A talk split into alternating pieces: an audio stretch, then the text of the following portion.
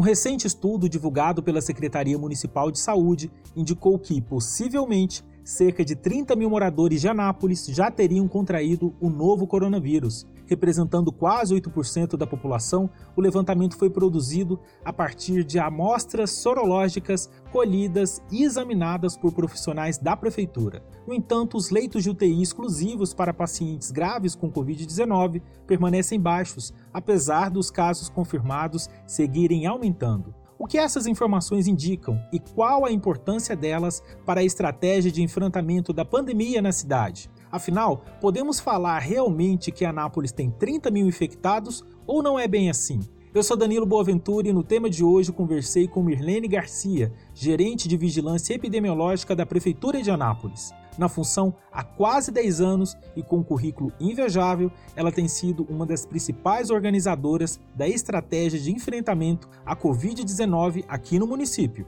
Meu nome é Garcia, eu sou gerente de vigilância epidemiológica do município de Anápolis, é, como formação eu enfermeira, com mestrado em ciências ambientais e saúde, especialização em processos educacionais pelo Hospital Sírio-Libanês, né? E também saúde da família. Atuo na vigilância epidemiológica, né, na coordenação da vigilância epidemiológica desde o ano de 2013. Olha né? só, tem bastante tempo. Isso, eu estou na gerência desde 2013. Desde esse tempo a gente passou e passa aí na vigilância, né, pelo monitoramento de todos os agravos que a gente fala são agravos e doenças de notificação compulsória, né, que é estabelecido pelo Ministério da Saúde. Isso eu estou falando desde dengue, hanseníase, sarampo, violências, né, são monitoradas pelo meu setor aqui na cidade. Bacana. Milene, você é uma das principais pessoas aí que está coordenando o processo de enfrentamento à Covid-19. Recentemente foi feito um estudo pela, pela Prefeitura de Anápolis, né? E, essas, e esse estudo trouxe algumas estimativas e eu gostaria que você compartilhasse para a gente a que estimativas indicativas a Prefeitura de Anápolis chegou. Certo. A proposta do inquérito, então, nós realizamos um inquérito epidemiológico para a identificação de soroprevalência. E aí, o que, que é isso? Ah, o objetivo é identificar quantas pessoas possivelmente já entraram em contato com o vírus.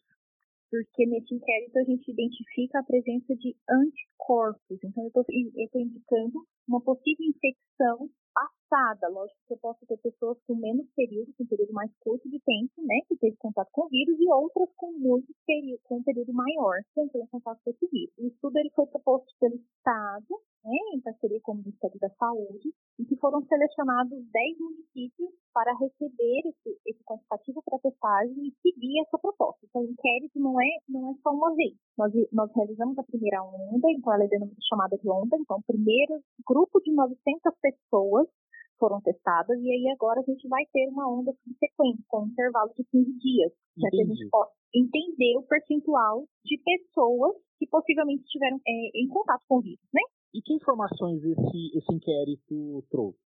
Quando a gente faz adequadamente o inquérito, então seguimos a distribuição espacial que foi proposta, seguimos a amostra que foi proposta espelhando a população que a gente tem, a partir disso, é, desse segmento, também escolhemos uma porção do sangue melhor para se realizar o teste. Então, não usamos aquele sangue que vem na ponta do dedo, capilar, usamos o sangue venoso, a veia mesmo. Né? Levamos para o laboratório, foi laudado por biomédicos. A partir dessa estratégia, eu posso aplicar o meu resultado ao restante da população. Se eu não sigo essa, essa sequência, essa, eh, esse roteiro de execução, eu não posso isso aplicar à minha população. Quando eu aplico, e o nosso resultado foi 7,8%, isso ele pode variar entre 6,11% e 9,72%, porque é por cálculo amostral, né?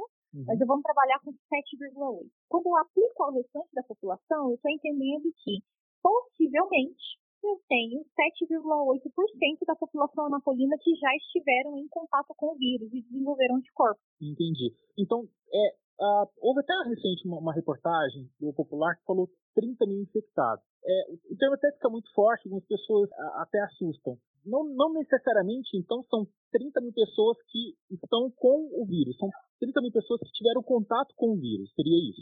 Isso. O, a base de cálculo que a gente utiliza é do Tribunal de Contas da União, porque quem fez a, o cálculo amostral foi o Ministério Público, junto com a coordenação estadual, né? Então, quando eu pego 7,8% desses 386.923 3 habitantes, mil habitantes, a gente chega a um número que é de 30.179 pessoas. Então, a gente está falando de pessoas que já apresentaram, foram identificados anticorpos específicos SARS-CoV-2. Então, é? praticamente todo mundo é sintomático, né? Sim, aí como um, um, resultado, então, ainda não foi divulgado, porque a gente está consolidando essa, quantitativos, né, é, uhum. específicos de percentual, mas grande maioria, então eu posso indicar que é muito mais de 80%, 85% dos casos, foram assintomáticos ou com sintomas subclínicos. O que, que é isso? Com sintomas leves que passaram despercebidos pelas pessoas. Talvez uma cefaleia, uma diarreia, algo bastante sutil né, as pessoas não chegaram a perceber, porque a maioria dessas pessoas, durante a entrevista, então, o questionário ele não é sozinho, ele teve uma, a pessoa respondeu algumas perguntas. Ah, não foi só coletado o, o, o sangue não. dela, né, ela respondeu também algumas perguntas. Sim, ela respondeu algumas perguntas, inclusive haviam perguntas se ela, desde quando começou, né, toda a situação de pandemia, se ela apresentou sintoma respiratório, qual tipo de transporte que ela utiliza, então, vários itens, várias perguntas qual a média de pessoas que ela encontra diariamente, se ela cumpriu ou está cumprindo o isolamento social recomendado pelo próprio Ministério da Saúde e pela própria mídia que vem divulgando. Então, assim, ela respondeu algumas perguntas para que a gente possa entender. No meio dessas pessoas, no momento da coleta, eu tinha três pessoas com sintomas, de 900. Olha só. E essas três pessoas foram testadas, né, encaminhadas, foram feitos todos os encaminhamentos para a gente monitorar. Mas todos os outros não apresentavam sintomas ou não relataram, porque depende daquilo que a pessoa fala para você na hora do questionário, né? Eles não relataram durante essa entrevista, essa coleta, que haviam sintomas. Entendi. Helene, então por que, que esse levantamento que foi feito é importante para as estratégias de enfrentamento à doença aqui na cidade? Como a gente inclusive relatou, é um resultado diferente do que a gente observa no restante do Brasil, né? Em outros municípios que fizeram, e aí a gente discute a questão da metodologia utilizada, mas é importante a gente entender, e aí a segunda onda vai nos permitir dar uma, uma afirmação um pouco melhor, é, de como a, a, nossa população passou por isso, pelo processo de, de contaminação, né? Sendo assintomático e sendo subclínico, porque se a gente seguir ao pé da letra o que está falando, todas as reportagens, todas as literaturas, com um percentual desse, a gente teria muito mais pessoas possivelmente internadas, por exemplo. Entendi. O sistema público de saúde teria colapsado. Seria isso? Eu acho que não, não, não nesse momento ainda, mas a gente estaria vivenciando professor João, né, que é da UFG, que é um parceiro grande nosso desse projeto, ele, ele participa da coordenação estadual, ele sempre discute comigo e fala, Milene, o resultado não conversa, né, com o cenário epidemiológico, porque a gente tem temos muitos casos, temos internações, temos óbitos acontecendo, mas não na proporção do percentual que a gente encontra. Hum. Não nessa proporção. Entendi. Milene, o, o inquérito sorológico né, feito em Anápolis apontou aí esse percentual 7 e pouquinho por cento. Ele é bem menor que Goiânia e outros municípios, né, desses 10 que estão participando. O nível de isolamento social contribuiu para esse índice ou realmente essa questão de metodologia que você, você acabou de considerar? Sim, ele é bem maior, né? Os outros municípios chegam a um ponto poucos por cento, a estado de São Paulo e outras situações, Ribeirão Preto chega a 1,28%.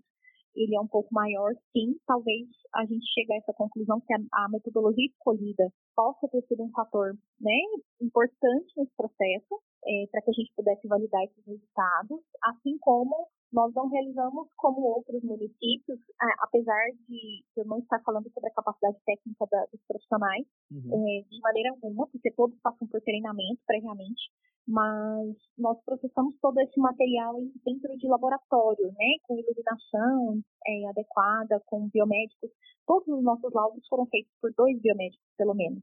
Então, nós tivemos um cuidado muito grande para a gente é, entender isso. Então, nós, também nós fomos surpreendidos com o resultado, visto que a gente se espelha em outras regiões do, do, do país, né? Pra, em relação a como isso está acontecendo. Nós temos vários pontos a serem levantados em relação a esse resultado. Primeiro, ele não é conclusivo. A gente não está concluindo nada nesse momento. A gente está apresentando um resultado importante e que a gente está falando sim que essas pessoas entraram em contato com o vírus, têm anticorpos. Nós estamos falando que elas estão imunizadas, imunizadas completamente pro resto da vida. Porque não existe ainda na literatura, não existe comprovação científica de que a imunidade é pro resto da vida, igual a imunidade por vacina, que é pro resto da vida. Uhum. Não existe essa comprovação ainda. Mas se essas pessoas entraram em contato com o vírus e desenvolveram anticorpos, elas vão funcionar como barreira. A população vê muito falando de imunidade de rebanho. O que, que é isso? É, eu estou contaminada, por exemplo, numa fase aguda de transmissão, e eu chego próximo a você que tem anticorpos. Se você tem anticorpos, você deixa de ser um outro transmissor, quando a gente fala de progressão geométrica. Teoricamente, se eu contamino você, você contaminaria mais outra pessoa. E aí, sucessivamente. Aí a gente fala de progressão geométrica. Se eu, contaminada, chego a você que tem anticorpos, você não continua propagando doença mãe. Entendi. Essa barreira é. que você está falando, né?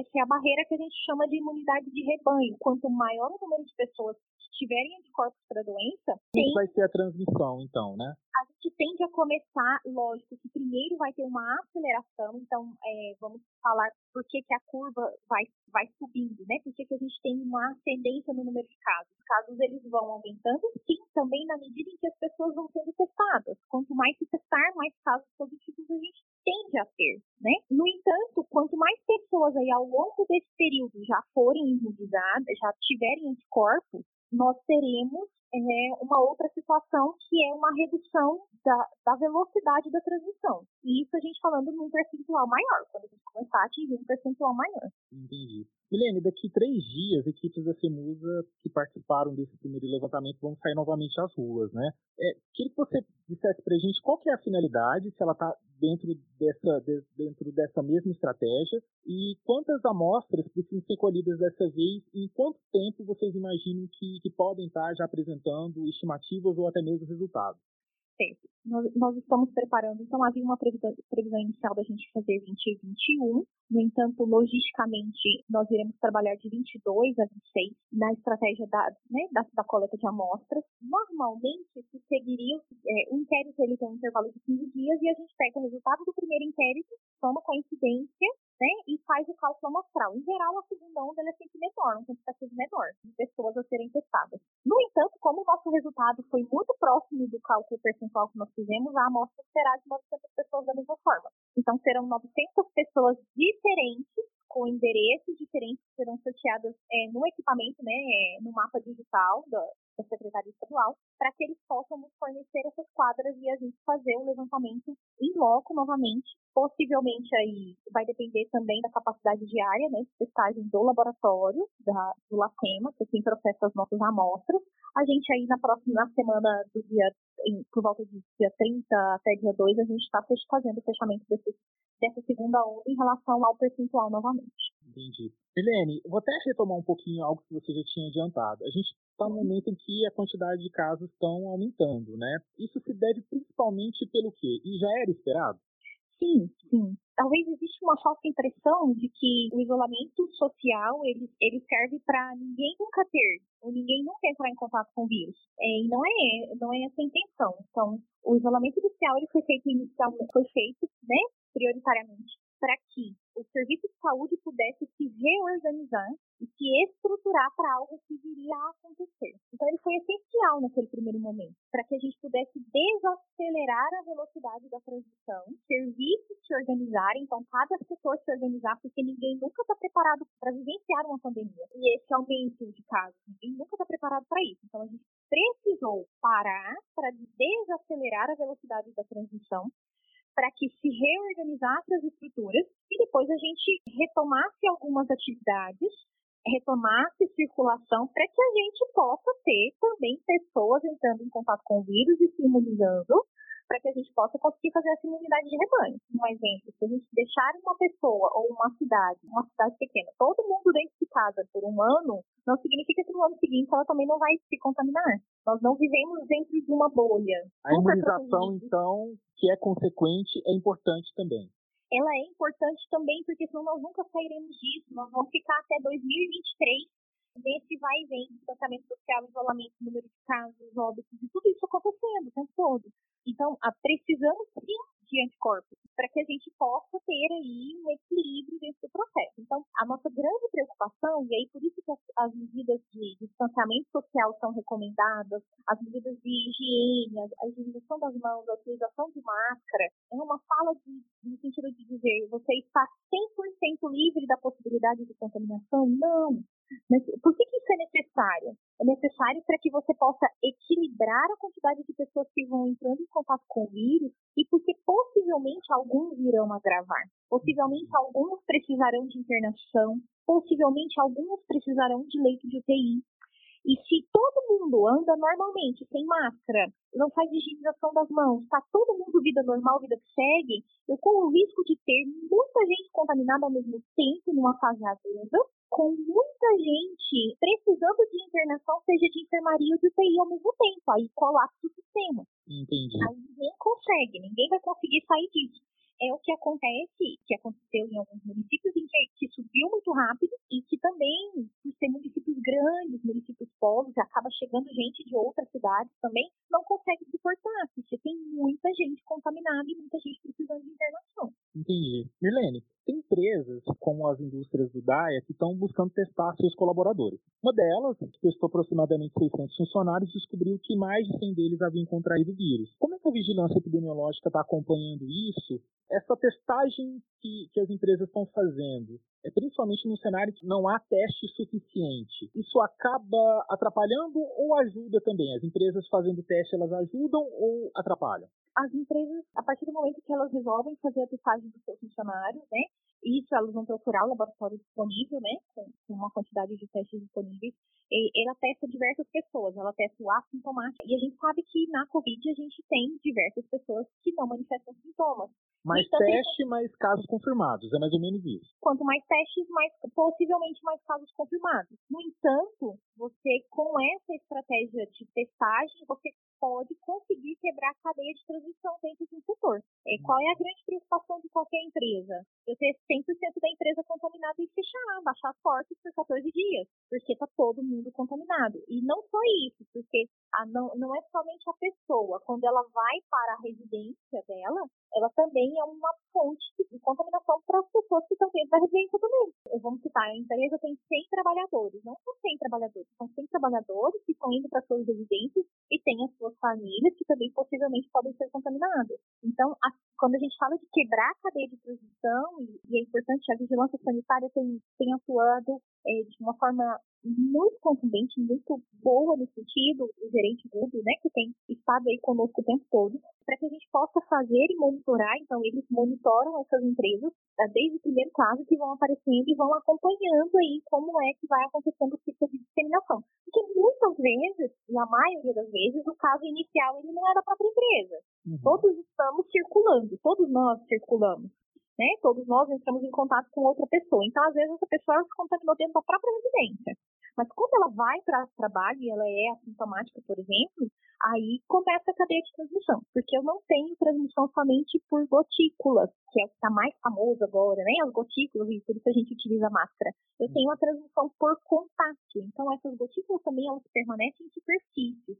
Então, ela permanece no computador, ela permanece na bancada, ela permanece em vários dispositivos que as pessoas usam, né? Então, a pessoa que pega numa maçaneta, e por isso o uso da máscara é importante, porque as pessoas tendem a levar a mão na boca também, né? Uhum. E aí a mão fica contaminada e é importante higienizar as mãos, a gente vai até reforçando essas questões será que a gente, nesses ambientes coletivos, e algumas empresas têm algumas dificuldades um pouco maior, por quê? Por causa do sistema de ventilação. Dependendo do sistema de ventilação também utilizado, e que é característico de, de cada setor, né? Empresarial, ele pode se comprometer ainda mais. Mas isso todos estamos suscetíveis. Não são, não são grandes indústrias ou pequenas indústrias. São todos nós hoje estamos suscetíveis à contaminação pelo coronavírus. Todos. Entendi. Mas em linhas gerais, então, elas testando, elas conseguindo testar os colaboradores em massa, elas ajudam então a frear a possibilidade de um avanço muito acelerado da contaminação. É isso? Sim, com certeza. Entendi. Helene, a matriz de risco que foi implementada até de forma pioneira por Anápolis é, notei uhum. o grau de flexibilização na cidade. Sim. Com o aumento dos leitos de UTI exclusivos para pacientes no município, né, a cidade ganhou mais respiradores, então vai ter a capacidade de, de aumentar esses leitos exclusivos de, de UTI. Isso traz um, um, um ganho para a estratégia de tratamento, ou seja, dá para esticar um pouco mais a corda, aumentando essa estrutura de capacidade de atendimento para casos graves? Sim, sim. Quanto mais se mexer na estrutura, e aí, visto que a matriz de risco, é, quando você observa, na, na, a gente tem ali o eixo Y e o eixo X, né, lembrando lá da nossa matemática, quando, eu falo de incidência, que seria número de casos novos, não faz diferença mais, nós estamos no topo. Eu posso subir mil casos de hoje para amanhã que eu não saio do topo da matriz. Eu posso subir 10 mil casos que eu não vou sair da, do topo da matriz. Eu vou, eu vou começar a descer lá do meu topo, né, da matriz de risco em relação a número de casos, quando eu tiver mais de 50% da população contaminada, quando eu tiver nada nesse eixo, mais de 200 mil pessoas. Aí eu vou começar a descer. Então, o que, o que interfere nesse processo vai ser o eixo X, que é o eixo dos leitos. Então, quando eu falar do número de contaminados, o que, que ele vai interferir no sentido de andar ali na matriz de risco? A disponibilidade de leitos. Porque eu, eu continuarei tendo aumento de casos. Nós continuaremos tendo aumento de casos. Quanto mais se testar, mais positivos, mais confirmados a gente vai mostrar, demonstrar, né? Nesses boletins. No entanto, aquela disponibilidade de leito ali é o que vai interferir durante o processo. Porque aumentando muito casos e aumentando muitas internações, é o momento da gente mudar de perfil, mudar o parâmetro do leve moderado, por exemplo, porque eu, eu, num curto período de tempo, internando mais pessoas, é, eu não consigo dar suporte. Entendi. Então é essa leitura que a gente faz da matriz. Eu, eu tenho que saber até que momento eu estou passando ali da questão do número de leitos disponíveis ou não. Então, em resumo, esses, esses novos respiradores que vão, inclusive, ajudar a montar mais leitos exclusivos de UTI para pacientes de Anápolis, é, permi deve permitir, então, um, uh, manter mais ou menos como a gente está, que é, que é o grau leve. Sim, e isso, mas inclusive é, são duas coisas. Aumentar, sim, ele nos ajuda a manter nesse panorama. E uma outra situação, mantermos todas as medidas que são recomendadas para que a gente possa equilibradamente passar por esse processo de contaminação e cura, contaminação, cura e internado, e que a gente não tenha subitamente muitos, muitos, muitos contaminados com uma possível muitas internações. Milene, quero te agradecer muito por ter falado com a gente e dado todas essas informações, sobretudo ter está esclarecendo é, como é que está a situação na cidade sim, a gente está à disposição. É importante né, reforçar que nós divulgamos o boletim online agora, nessa nova ferramenta né, da, da Prefeitura de Anápolis, que ele é alimentado por nós e, e, algumas interpretações, eu sei que tem várias dúvidas em relação a essa mudança, né, quando se muda também, e a gente vai estar tá fazendo algumas divulgações para a interpretação desses, desses dados que estão sendo colocados né, nessa nova ferramenta. Você está falando da ferramenta covid19.anápolis.gov.br. Milene, obrigado, viu? Por nada, a gente está à disposição. O tema de hoje é um podcast do Portal 6 com produção de Gabriela Alicia e edição de Vanúbia Correia. Você pode ouvir nossas entrevistas, análises e bate-papos na sua plataforma preferida como Spotify, Google Podcast e Apple Podcast. Antes de me despedir, reitero o que a Mirlene já recomendou na entrevista. Se for sair de casa, use máscara, lave bem as mãos ou passe álcool em gel sempre que possível e evite aglomerações. É isso, até o próximo tema.